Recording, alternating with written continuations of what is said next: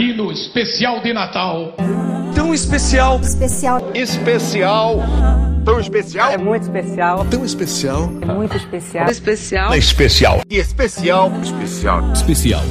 Especial 2015 com Túlio Oliveira. Olá! Chegamos ao fim de mais um semestre na PUC Minas. Já em ritmo de férias, estudantes respiram mais aliviados após realizarem tantos trabalhos e projetos nos últimos meses.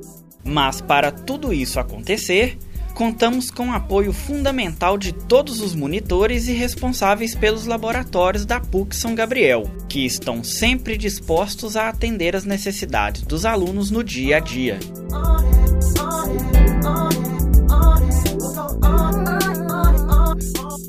Aprendizagem, novas experiências, entre outros fatores, levam os alunos a buscarem uma oportunidade de estágio nos laboratórios da PUC Minas. Como no caso do estudante de produção multimídia Gustavo Fredi, 21 anos, monitor do laboratório de áudio. Está sendo realmente um aprendizado muito bom, porque aqui você, você faz coisas que, que você, no meu caso, na minha profissão, eu vou lidar com isso no futuro. Então já é bom ter uma, uma base, né?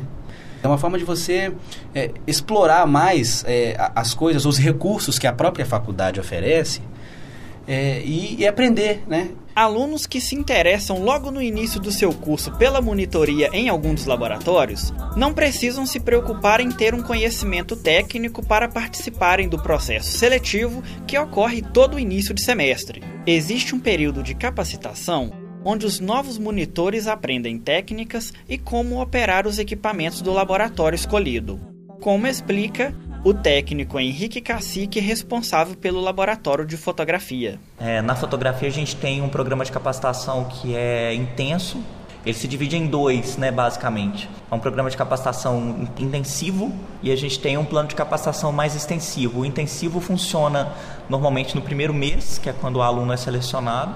E existe aquele período, aquele processo de inicialização, de técnica básica, né, dele tá criando o primeiro contato com os equipamentos que são do nosso uso, com o próprio laboratório, com a própria rotina do laboratório e também com o pensamento em relação à fotografia, né?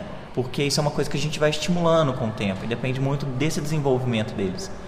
E tem a capacitação extensiva, que é todo esse processo de, de amadurecimento do pensamento filosófico em termos de fotografia, da relação da pessoa mesmo com a fotografia. Para o monitor explorar ao máximo toda essa experiência dentro dos laboratórios, ele deve ficar atento e cumprir pontualmente a carga horária definida no contrato de estágio. Segundo o técnico do laboratório de vídeo, Emerson Domingos, quando o monitor não cumpre rigidamente seus horários, acaba criando todo um transtorno nos atendimentos agendados previamente pelos alunos existem alguns monitores que acabam não tendo esse comprometimento tão grande, não é? Então, assim, temos problemas com atraso, né? Temos problemas com falta, né? As faltas poderiam, assim, tem como a gente trabalhar e de vez em quando, por causa do mapa, das marcações, a gente conseguir suprir a necessidade, né? Que o monitor acaba causando quando falta, mas se ele justificar, se ele avisar com uma certa antecedência seria muito melhor. Mas de vez em quando nem isso é possível. Avisa na quinta-feira, 10 horas da noite, que não vai poder vir na sexta, né? Então, algumas coisas acabam atrapalhando bastante. Em alguns casos, há monitores que transitam entre os laboratórios em busca de expandir ainda mais os seus conhecimentos, explorando outras áreas enquanto estão na faculdade como no caso da estudante Betânia Lira, de 22 anos, do curso de Produção Multimídia, que foi monitora do laboratório de vídeo por um ano e atualmente é monitora do laboratório de fotografia. Apesar de ser LabSG ainda, são dois laboratórios completamente diferentes, né? O jeito que eles fazem o trabalho aqui é diferente, o jeito que eles propõem pro, pro monitor é diferente. Então, eu aprendi demais e eu amei mudar para foto. Acho que eu mudei na hora certa e foi muito bom. Ao longo do semestre, há uma grande demanda de alunos em todos os laboratórios. Mas um fato curioso é que um destes sempre acaba atraindo mais estudantes do que os outros. Como conta o estudante de Publicidade e Propaganda Jackson Freitas, de 20 anos, a partir das suas experiências como monitor do laboratório de fotografia. O jornalismo tem, tem, tem uma procura grande, sim, aqui no, no laboratório. Os alunos vêm, participam, participam dos eventos que a gente faz. Mas é, é visível que os alunos de publicidade é, usam mais. Responsabilidade, comprometimento e o envolvimento maior do aluno com a prática do seu curso antes mesmo de entrar no mercado de trabalho são algumas das vantagens em fazer a monitoria, logo no início da graduação, para que o estudante possa ir desenvolvendo o seu crescimento profissional e até mesmo pessoal como ocorreu com o estudante do curso de Publicidade e Propaganda, Matheus Soares, de 22 anos, monitor do laboratório de vídeo. O local acadêmico não é só a teoria, não é só dentro de sala, tem que ter prática.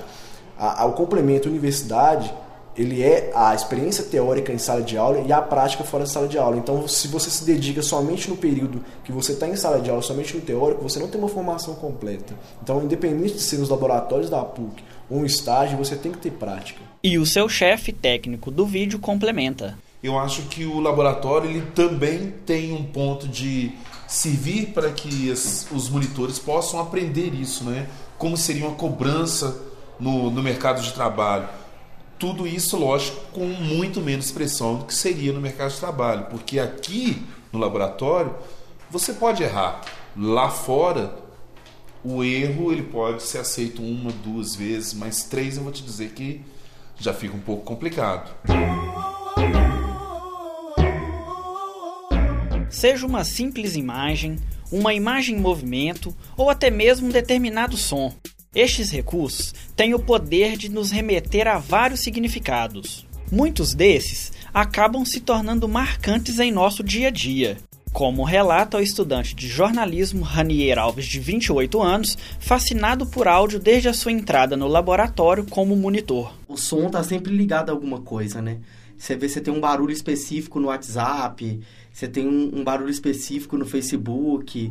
Então, é, é, essa, essa questão do, do estudo, da composição sonora das coisas e como que isso interage com a sua formação profissional e como que você vai buscar esse tipo de coisa para acrescentar, acho sensacional aprender isso no áudio. Para os alunos que ainda não conhecem os laboratórios da PUC São Gabriel e se interessam por áudio, vídeo ou fotografia, não deixem de explorar toda essa estrutura oferecida pela universidade, como recomenda o técnico do laboratório de áudio Alexandre Morato visitar os laboratórios, conhecer, porque é um complemento à sala de aula, né? Coisas que na, na sala de aula você vê teoricamente, você pode colocar em prática nos laboratórios. Né? Recomendo explorar e descobrir o que realmente você quer e a partir disso você trilha seu caminho.